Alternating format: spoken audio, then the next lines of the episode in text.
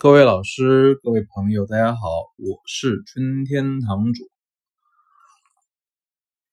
今天我想给大家分享的一个一个话题啊，叫做“开店时遇见过哪些奇葩顾客”。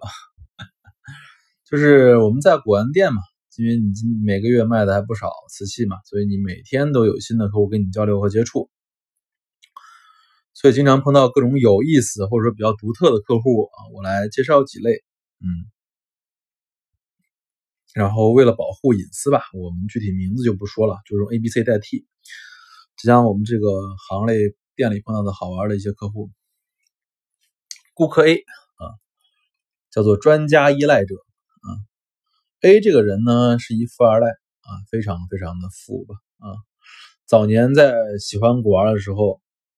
喜欢砚台、铜币、石雕啊，书画，然后被人大概骗了有一百多万吧啊，所以现在基本上成了惊弓之鸟啊，惊弓之鸟。你只要卖给他一件东西啊，不管这东西是真是假啊，或者不管东西是好是坏，结果第二天整个古玩行内的圈内人士都会知道。因为他会拿着你卖给他的这件东西，把行内稍微有点知名度的人全都问一遍。只要有一个人说啊看不好看不懂，或者说嗯买贵了，他就会纠结和难受，然后跑回来找你退货。嗯，对于他呢，我自己也是非常的无可奈何了啊，因为他虽然很有钱，但他的事情实在太多，而且很多东西卖给他之后。就等于说，这圈内所有人帮你再看一遍了，你觉得实在是难以让人伺候啊！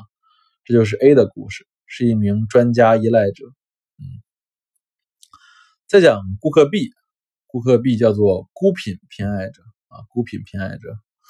B 是一名退休干部啊，上海人，上海人。嗯，他买一个东西，他买东西只有一个标准啊，就是就是每次都问我说：“小孙，这东西是不是孤品？”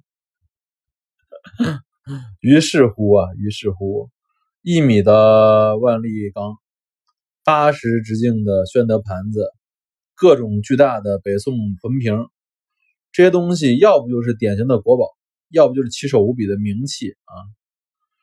每次我都劝他，我说收藏，咱们收藏是不是应该踏踏实实的从小东西、小事情、普通东西做起？他不听。每次一听到别人给他讲说这东西肯定是市场上的孤品的时候，他那个满脸的兴奋之情啊，仍然是溢于言表，溢于言表。对于他呢，因为他还有个女儿嘛，他女儿关系特别好，我只能就是劝他女儿，我说，呃，咱叔这样买东西肯定是不行的啊，你还是要尽量让他少买一些，买的少一点，这样起码不占地方，以后。老人走了也好处理啊，真的是这样子。第三，嗯，第三，嗯，叫做顾客 C，顾客 C 的就是就是一个叫做成本研究者啊。这个人呢，C 是一名生意人啊，其实人还是不错的，人不错的。但是我真的是不爱和他做生意啊，为啥？为啥？因为他真的对你这个成本呢，能做到孜孜不倦的研究。每次你他买你一件东西，他第一句话都问的是老孙，这东西你的成本是多少钱？然后你如果给他实话实说，说哎这东西四千二百五十块钱，结果这哥们真的敢说说四千三匀给我吧。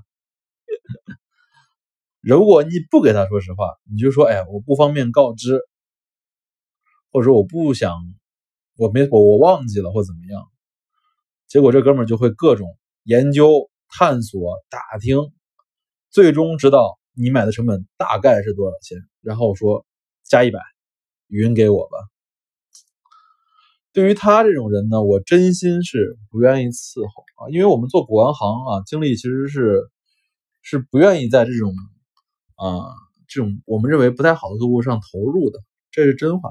因为由于像我这种卖的特别好的，我真的不缺客户。我卖的是老货，我做的是生意，我挣的也是合合理合法的利润十到十五。结果你每次让我挣一百块钱，那么我觉得这个生意就没法往下做。所以我也经常给同行吧或者朋友说一句话，就说我不用任何人，所有人喜欢我不需要啊，只要那些真正有喜欢的人就足够了。如果你让所有人都喜欢你，自己活得真的很累，好吧？今天讲一下，就是我自己开店遇到的几种客户。物件开门不解释，春天堂藏词。